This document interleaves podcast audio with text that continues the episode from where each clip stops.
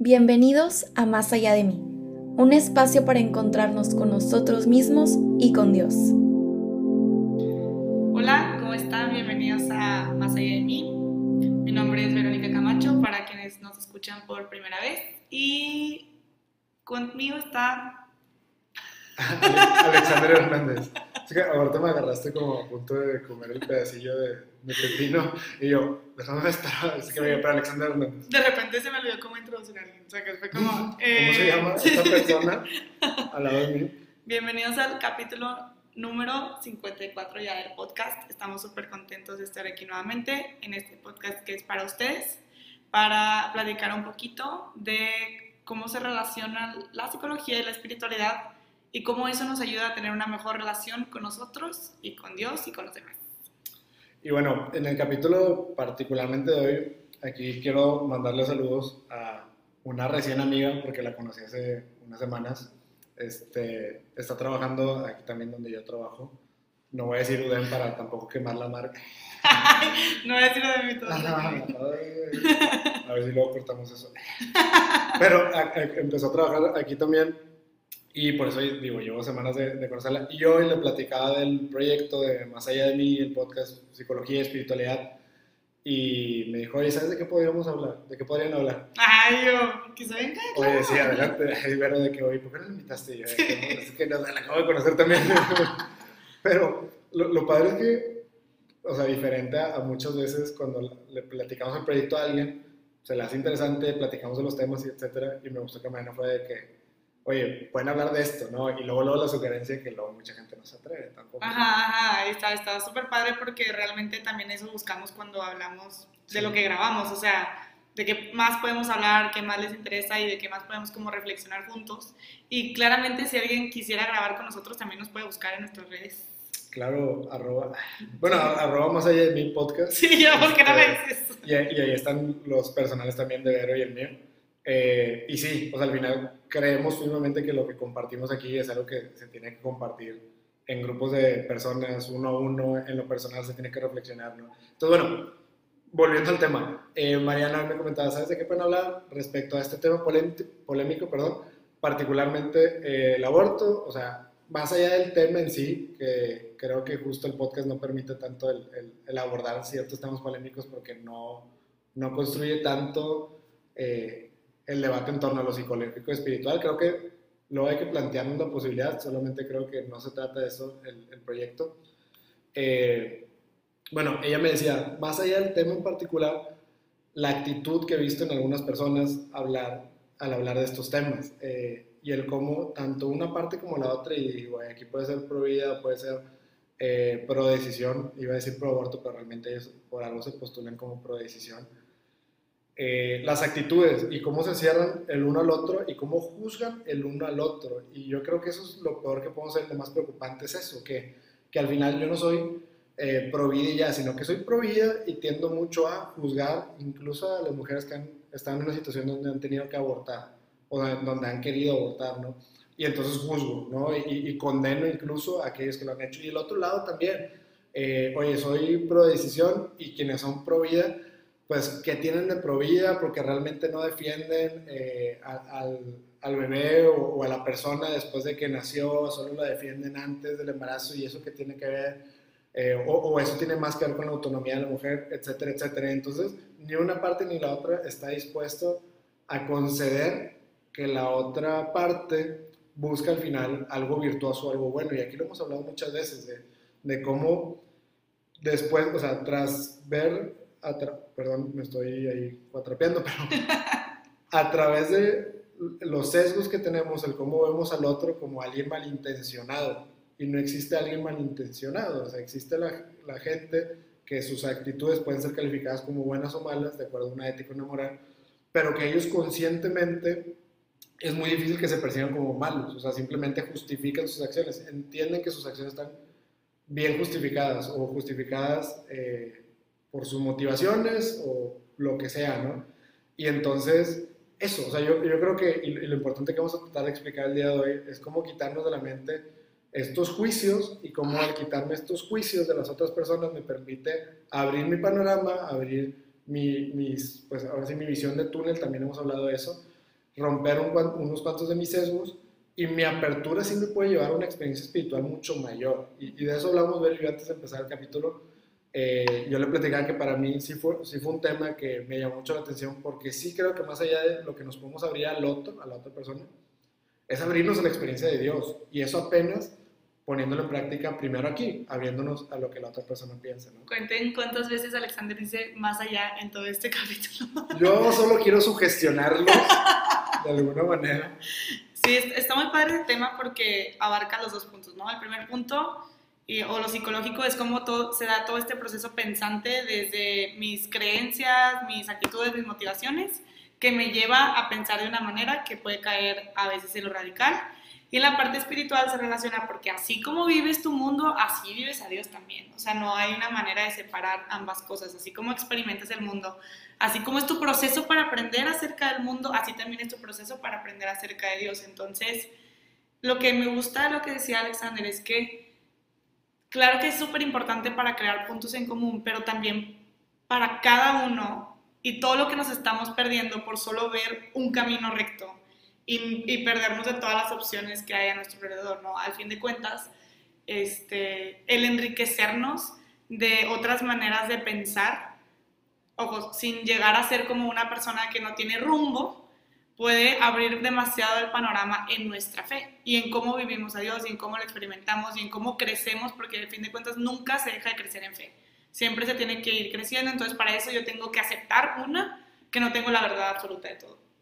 Claro, bueno, es que partiendo de eso es lo más importante. En, temas, híjole, ahora sí, de las dos dimensiones, tanto lo psicológico como lo espiritual, o partiendo de lo psicológico, saber que yo no tengo la verdad absoluta, me permite eh, no solamente vivir dentro de mi mente, sino entender que hay todo un mundo hacia afuera que puedo experimentar y que me va a ayudar a mí a construir una, pues sí, una realidad dentro de mi mente, ¿no? Al final es lo que podemos interpretar, pero que no sea aquí un, un, circuito, un, círculo ahora sí vicioso, que lo que produce mi mente lo valido yo mismo y entonces se introyecta algo que está dentro de mi mente, ¿sabes? O sea, como que, híjole, vivir dentro de tu cabeza y esto en, en cualquier aspecto puede ser un suplicio, ¿no?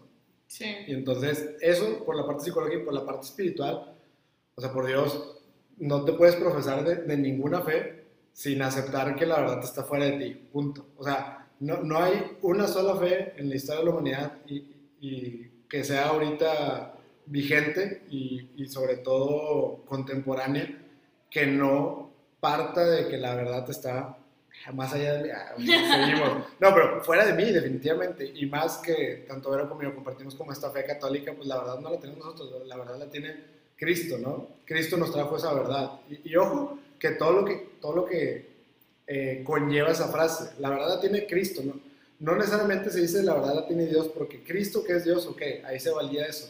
Pero es una verdad que nos trajo y nos manifestó Él estando presente aquí. O sea, es decir, la verdad se hizo parte de esta dimensión para que, para que nosotros pudiéramos experimentarla. Entonces no es una verdad tampoco escondida, que luego por ahí, eh, en, tema, en temas teológicos, partimos de eso. Cuando hablamos de la verdad, de cómo se construye la verdad, no es, de no, la verdad la tiene Dios porque si no sería una verdad incomprensible. Jesús, que se hizo hombre, la hace comprensible para nosotros, hasta un cierto punto. No vamos a tener la verdad completa, pero sabemos que lo que surja de él, lo que nazca de él lo que nazca del encuentro con él, va a empezar a construirse como la verdad.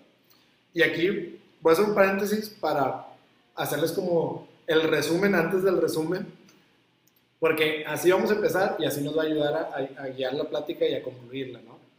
Eh, de entrada, lo que estamos platicando, Mel y yo, aquí que nos están viendo en los videos, eh, como que no se alcanza a ver el pizarrón, entonces no, no, no, no se sienten quienes solo nos escuchan porque como que ya nadie va a poder ver a plena luz lo que yo vemos aquí de cerca, que es algo que estuvimos dibujando. Lo van a ver Luego le hacemos el zoom para que nos vean por YouTube. Este, aquí pusimos varios conceptos y entonces yo le hablaba a Vero de eh, primero, partiendo de mí, yo puedo ser yo radical o yo abierto, ¿no? Y eso va, y, pusimos ahí un dibujo de abajo hacia arriba.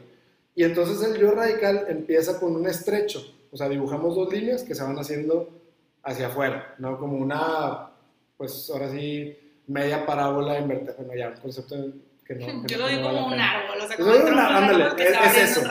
Es eso, pero ándale, pa- partiendo, digamos, del nivel suelo, o sea, para que no piensen que las raíces, no, no, porque entonces pierde el sentido, ¿no? Es partiendo de, de lo estrecho, se va a lo amplio.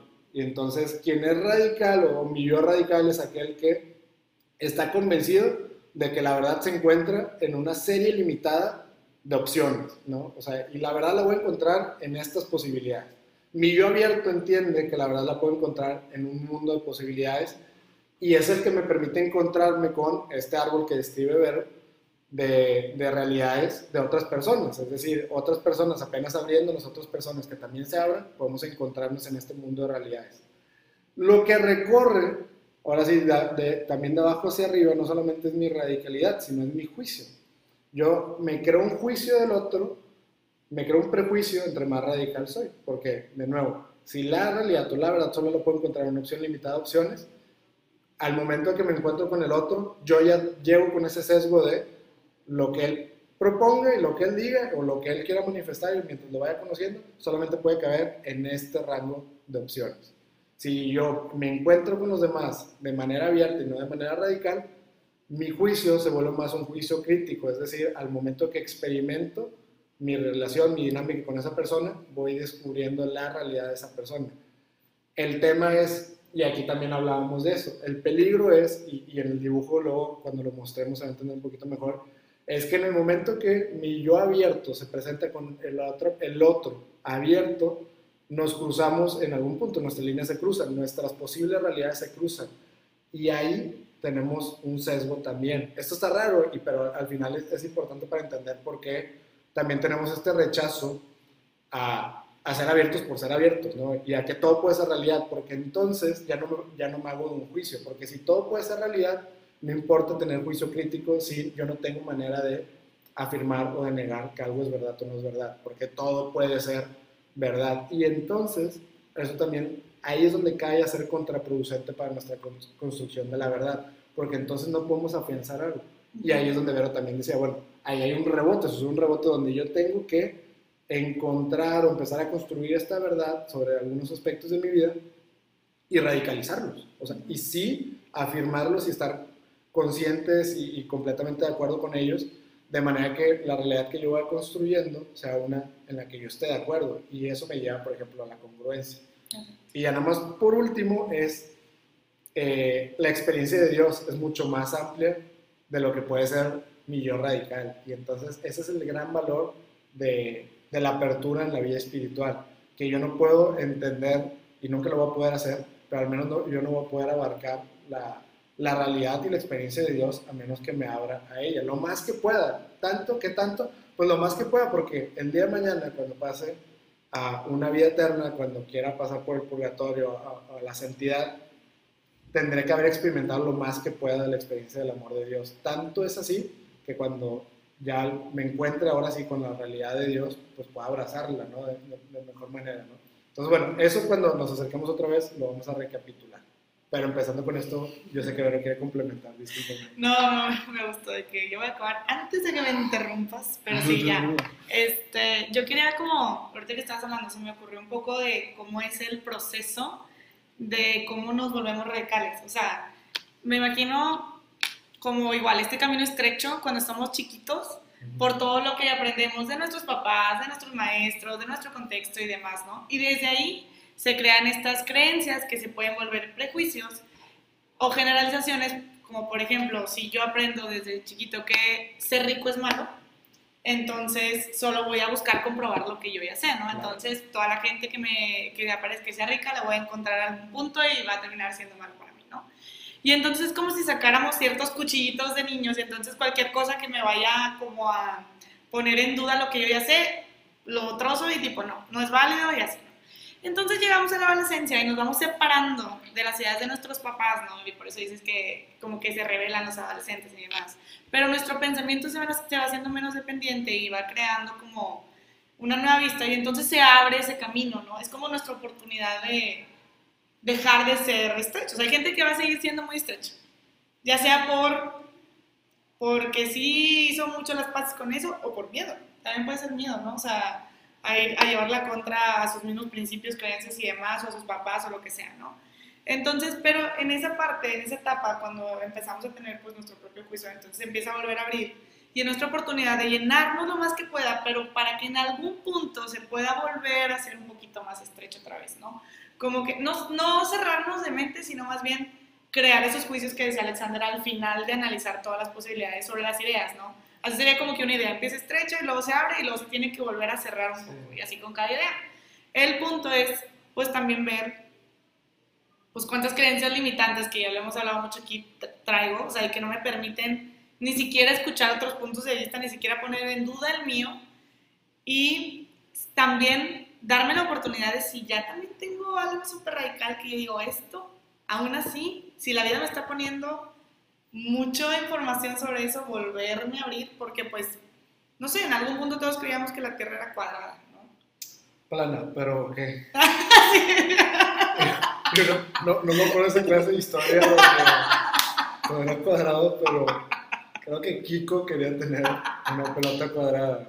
Pero, plana. El punto es que yo creo que cuando decían plana yo me imaginaba un cuadro y por eso lo dije cuadro. Bueno, plana, hasta que llegó alguien y fue de que no es cierto, es redonda, es redonda, y pues pasaron ahí un chorro de cosas hasta que literal fue de que, ah, no, sí, sí es redonda, ¿no? Entonces, siempre es volver, o sea, que sea como una liga que se expande y se cierra, pero a fuerzas también tiene que volver a cerrar tantito, porque si no, entonces, ¿quién soy? ¿No? O sea, ¿quién soy? ¿Cómo me defino? ¿A dónde voy? Porque si no, o sea, si nada importa, como decía Alexander, si nada es verdad, pues entonces, ¿qué importa a dónde voy? Claro, y, y que de ahí este, partes de como esta, esta crisis existencial que también se da. Cualquier persona radical tiene el riesgo de en algún momento chocar con pared y que le tumbe su sistema de creencias. ¿Por qué? Porque, claro, no, no, puede ser un árbol, vamos, vamos a forzar la metáfora de la analogía, ser un árbol con un tronco muy pequeño, o sea, muy estrecho, con donde las, posibilidades, las posibles realidades y, a lo que yo me cierro, la verdad, es tan estrecho que cualquier ventarral te va a tumbar, ¿no? Es, es, eso, o sea, es contraintuitivo porque pensamos que siendo muy radicales nos vamos a volver unas personas súper doctrinales y, y, ahora sí mi fe nadie la va a tumbar y realmente no, nos exponemos a que más fácilmente puedan tumbar mi fe. Me tengo que volver radical de muchas cosas. Para volverme radical de muchas cosas me tengo que abrir a muchas cosas. Mi tronco tiene que ser grandísimo, que caigan muchas realidades, pero de muchos temas, y eso sea lo como, ¿sabes? O sea, bueno, es que estoy usando las manos y, y quien nos escucha no sé qué tanto. Ahorita, ahorita lo, lo, trato de, de, enfatizar. Pero es el tema, ¿no? O sea, al final, sí creernos algo, ¿no? De manera congruente y siempre estar dispuesto a ampliar esa realidad. Eh, que Vero también, ahorita que estamos platicando y no sé si quieres comentarlo, decíamos, siempre tienes que estar dispuesto a cuestionarte todo. O sea, el, cuestionamiento como una herramienta indispensable para percibir nuestra realidad. Porque imagínense la soberbia que se tiene que tener, que uno cargar, este, ni, ni yo, ¿sabes? sí, sí, eso no. Como para pensar que yo tengo toda la respuesta, yo tengo toda la verdad. Oye, y sí, sí, pues ánimo, te invito a que me demuestres que eres el, el, Mesías y que nos engañaste a todos. ¿Sabes? O sea, a ver, ¿quién cree que tiene toda la respuesta y toda la verdad? Desde que partes de ahí, ya, pum. Te alejas tú mismo de la posibilidad de encontrarte con Dios, con un Dios que sí tiene toda la verdad, que sí tiene toda la respuesta. Y que a fin de cuentas también está abierto a ser cuestionado. Jesús también era muy abierto a que lo cuestionaran. O sea, tal vez como que sabía que era como parte de, en, todo, en muchos momentos bíblicos, así que, y luego le, le, cuestionaron y le dijeron y esto y lo otro, entonces como que esa parte también te invita a no solo me sigas porque sí, sino sígueme porque estás convencido de que sí, o sea, ¿no? de que sí me quieres seguir por tantas razones, ¿no? Y que tengas, y como dice Alexander, hay personas que, y me ha tocado mucho estar ahí, de repente nos hacemos como que un plan A de cómo tiene que ser la vida. Y como no hay plan B ni plan C, en el momento que se cae el plan A, hace cuenta que se acabó la vida. Sí. Y es súper difícil porque es de que, ¿y ahora de dónde me agarro, no? Si no hay plan B, si no hay plan C. Pero si no hay plan A, o sea, si se acabó el plan A, es porque no era lo verdadero. Sí, y yo creo que ahí es, porque, porque también habrá quien diga, bueno, y entonces que voy por la vida cuestionando todo y todo dejándolo como como falible y no, o sea, eso, eso que no demerite tu seguridad de ciertos temas, solo que entiendas que igual les puedes seguir agregando, les puedes seguir construyendo y para eso tienes que tener cierta apertura. Y también lo veo más bien como yo voy por la vida siendo congruente con lo que creo, con lo que pienso, con lo que hago y siendo seguro de que lo que hago es porque lo pienso como válido y porque creo que tiene un propósito, etcétera. Sí, sin importar si al final no era por ahí, pero al mínimo Exacto. lo creía yo así, ¿no? Tenía un porqué. Eso, bueno, y de ahí yo creo que el gran tema es que nos da mucho miedo a estar equivocados. Como si fuera un... Es, el, gran tabú de, de las creencias es, me da miedo estar equivocado. ¿Y por qué miedo? O sea, ¿cuántos conversos no ha sido porque se han equivocado con su estilo de vida equivocado, y no, no quiero catalogarlo como mal, estaban mal, no es que estaban mal, estaban equivocados en el sentido de que no estaban convencidos de lo que creían, hasta que encuentren algo que los convence, los enamora, el encuentro con Dios, el querigma hace eso al final, abrirte a una posibilidad que no habías considerado, que es el amor infinito de Dios, etc. Cambias de opinión, a ver, ahí cambia radicalmente tu vida. Está bien, pues yo lo catalogaría como algo positivo el hecho de que ahora estés más convencido de algo que lo que creías anteriormente. Entonces es ir con la seguridad de lo que crees, pero con la apertura de que si el día de mañana se te presenta algo que te convenza, pues no tenerle miedo a ampliarte, ampliar tu visión del mundo de esa manera. Así es el encuentro con Dios. Constantemente, y por eso también, no, no me acuerdo si aquí en el podcast o en algún taller que di de conversión, hablaba de eso. La conversión hacia Dios o hacia cualquier fe no es un evento, un suceso en nuestra vida, es constante. Y entonces cada conversión es poner a prueba nuestra fe, cuestionar las cosas de nuestra fe y ampliar entonces nuestro, nuestra experiencia de la fe. Exactamente. Realmente en este camino el cuestionarse es como una invitación de ley casi casi y hay que tomar en cuenta cómo si, si tú tienes de centro a Dios cada vez que tú te abras y recibas más información, esa información puede servirte para confirmar lo que tú ya sabías. O sea, también es, es válido eso, ¿no? Como que voy por el camino, de repente empiezo a dudar de ciertas cosas que yo ya creía verdad, y a fin de cuentas, si mi centro es Dios, me va a seguir confirmando lo que yo ya tenía. Entonces no tengo que tenerle miedo a escuchar otros puntos de opinión, ¿no? Porque aparte, ahí está mi encuentro con el otro y en su experiencia de Dios que sabemos que las experiencias de Dios de cada quien pues, puede ser diferente, aunque la verdad sea una. Pero en sí, creo que también puede haber muchas creencias limitantes en por qué una persona no se abre a escuchar otra cosa. Y tal vez hasta puede haber menos convencimiento de una persona que sí se abre. Sea, puede estar menos convencido de lo que cree que una persona que sí se abre y que no la tenga miedo a abrirse. Porque es como esto, ¿no? Este, pues es cuestión de confianza. O sea, es como decir, confío tanto en mi pareja que dejo que vaya a cualquier lado, ¿no? Ah, sí, no, este, estoy súper segura de mi pareja, pero que no vaya a ningún lado, que no vea a nadie, entonces como que es algo que se va dando.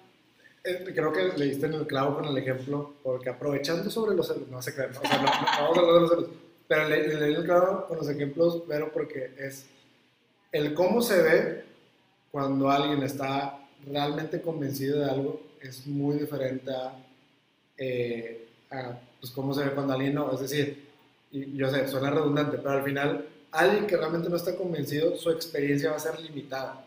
¿no? Y, y, cuando estás muy convencido de algo, tu experiencia es muy amplia, de hecho. O sea, volvemos a cómo, cómo suena contraintuitivo, pero al final es muy real. Yo estoy convencido de que Dios es bueno, de, la fe en la que creo que es la fe del amor de Dios y la caridad, etcétera pues esa experiencia tiene que ser amplia. No puedo pensar que es una manera de hacerlo, ¿no? ¿Cómo se ve, ahora sí, el, el que dice, oye, yo estoy convencido de lo que Jesús eh, dijo y, y, al final yo no me salgo de lo que dice la Biblia, ¿no? Así como que lo que dice la Biblia, letra por letra, oye, qué experiencia tan limitada. Y la misma iglesia enseña que es un complemento, ¿no? O sea, que tanto es verdad lo que promueve la, la, la Biblia como lo es eh, la misma experiencia personal de oración como lo es la tradición de la iglesia. O sea, ya de ahí te estás ampliando algo a, alguien que solamente se cierra a una de esas experiencias, ¿no? Me gustó mucho cómo lo pusiste, porque yendo del mismo lado de tu idea, de que de alguien que está muy convencido tiene una experiencia más amplia, justo creo que en ese camino de conversión se va haciendo lo mismo, porque una persona, por ejemplo, yo que estoy convencida de que Dios existe, lo empiezas a ver, experimentar en lugares que tal vez mucha gente ni siquiera se atreve a voltear a verlo, ¿no? Por ejemplo, en el dolor, en el sufrimiento, en las emociones que consideramos negativas que realmente son solo displacenteras. O sea, en muchos más lugares, en muchas más zonas comunes, ¿no? En el día a día. Y es a partir de que te convences tanto de algo que no se vuelve un momento de tu día, sino ya se vuelve un estilo de vida, ¿no? Pero para eso tuvo todo un proceso de ampliarse. Claro. Y de hecho, ahorita que dices eso, me acuerdo recientemente en, un grupo con el que estamos trabajando ahí, algunos amigos, pues un apostolado en particular, surgió una situación donde, bueno, para no hacerles el cuento largo, eh, de alguna manera caímos en esta discusión. O sea, bueno, ya discusión, a partir de la situación empezamos a discutir entre nosotros de que cómo, cómo lo hay gente que, que al final limita y acota su experiencia de Dios de maneras muy tristes, o sea, que se ve muy claro que es una herida que están cargando. O sea, es un, ese sesgo que traen, más con sesgo es una herida, que no les permite ver o ampliar esa experiencia o aperturarse a otras ideas, porque se sostienen y se, y se aferran a esa experiencia que tienen de Dios a partir de una herida. Y lo peligroso de eso es pensar que Dios solamente está en mis heridas y no está también en mis gozos, en mi compartir, en, en los demás, ¿no? Y es a veces lo peligroso de pensar que, oye, es que este tipo de ideas, ¿no? Como que, pues la vida es, es dura, o sea, la, la, la vida te quiere chingar en cualquier Cristo. momento y yo, siendo católico, pues cargo con esa cruz y ya, y entonces la, la vida solamente fue que la pasión de Cristo, oye, no, pues también fue la resurrección, ¿no? O sea, también fue lo que vino después. Y, no puedes pensar así porque si no, chingado, o sea, tu vida, claro que tú te la vuelves eso, o sea, como si nada más estás cargando una cruz y entonces, pues qué suplicio, porque Dios que quiere que vivas, nada más te ve muriendo todo el tiempo, ¿no? O sea, y a ver, tienes que estar listo para morir en cualquier momento, pero ¿cómo? Pues estando vivo, ¿no? De dentro de los misterios del catolicismo, a eso nos invita, ¿no? Exactamente. Y no sé si quieres que te Sí, era, era lo que te iba a decir, ¿no? Ahorita Vero me, me va a acompañar a- aquí al pizarrón, Oye, disculpen, pero me, me dice, Vero, te salió lo maestro y yo, pues, quiero pensar que me salió lo maestro. Si quieres, acércate un poquillo más, y- ¿Sabes? o sea, que salga el, O sea, el ¿tú no pizarrón. quieres salir? pues me da muy igual, la verdad. O sea, prefiero que se vea el pizarrón. Ya. Como que aquí, aquí que nos, nos están escuchando, voy a tratar de, o sea, tratar de ser como bastante elocuente, pero sí les recomiendo luego asomarse al, al video de YouTube para complementar acá la experiencia 4D, ¿no? No, pero sobre todo para entender un poquito. Me voy a clavar con la analogía de los árboles, porque ahorita Vero, Vero creo que lo complementó súper chido, cómo nuestra experiencia de pequeños se va acotando a lo que nuestros papás nos dicen, nuestro contexto, nuestra Espérame. cultura, etcétera. ¿Qué fue? Se cortó el video. Dale, si quieres empieza a grabar va. Muy bien. Y entonces, eh, como decía Vero, al final se va acotando de alguna manera. Entonces, sí es un árbol en el sentido de que empezamos como niños, haciéndonos de unas ciertas ideas muy amplias y, y no, tra- no, no traes nada acotado, ¿no? Al final te abres a toda experiencia, pero, de nuevo, un niño nunca va a creer radicalmente en una idea, ¿no? Que partimos también de, también, por eso hay que cuidar la inocencia de los niños en, en entender que ellos están viviendo todas estas experiencias y todavía no se hace ninguna idea fija, ¿no? Bueno, vamos creciendo, se van acotando estas ideas y aquí es donde el árbol se, se va haciendo mucho más estrecho, ¿no? Y luego empieza nuestra pubertad, como dice Vero, y nos ampliamos a otras ideas. Idealmente, ¿qué es lo que tenemos que hacer? Y es algo que hasta nuestra fe nos invita, y yo creo que cualquier proceso sano es así, darnos cuenta de qué tan estrechos estamos en alguna dimensión y buscar ampliar. ¿Hasta qué punto? Hasta que me ayude a encontrarme con el otro, ¿no? Entonces decíamos, mi yo radical está en lo estrecho, mi yo abierto es cuando se amplía, ese árbol se amplía a ramas y, es más, si seguimos forzando la analogía, pues eso es lo que permite dar fruto. Ahora, ¿qué es lo que yo tengo que buscar? Pues claro, encontrarme con el otro, en mi yo abierto, con el otro yo abierto. Esto es- y, y partiendo de cómo empezamos el, el tema, entender que en temas conflictivos siempre tiene que haber apertura de los dos lados para encontrarnos. Y ahora, vemos cómo nuestro juicio recorre de mi radical a un prejuicio y se va hasta un juicio crítico. Es decir, hasta en la medida que yo me, me abro a otras ideas, me abro a otras experiencias y esas son las que me enseñan a qué es lo que estoy juzgando. ¿no? Entonces, eh, partimos de un sesgo a la apertura, aquí lo estoy explicando para los que nos están escuchando, y aquí entra otro conflicto, lo que platicamos de cómo a veces cuando me encuentro con el otro, el peligro es que aquí se topa el juicio crítico, ya no puede ampliarse tanto mi juicio crítico a un mar infinito de posibilidades e ideas, porque entonces se pierde mi capacidad de sí juzgar y de sí juzgar como algo que empata con mi sentido de vida, con mi propósito de vida y con mis valores. Y ahí es donde nos podemos perder un poco. Y ahí es donde tenemos que, ya me encontré con el otro, ya me abrí la experiencia del otro, pues tengo que hacerme de un juicio. Y tengo que recorrer de la misma manera hacia abajo, hacia mi yo radical, el comprometerme a esas ideas, comprometerme a esos valores y pues de alguna manera comulgar con ellas, ¿no?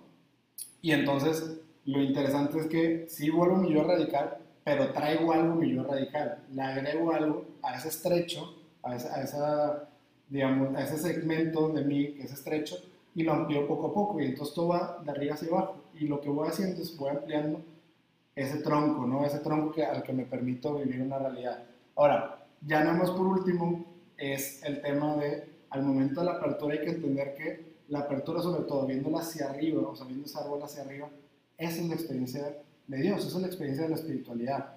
Más que con el otro, que es el primer paso, es me tengo que abrir a una experiencia que esa sí es infinita.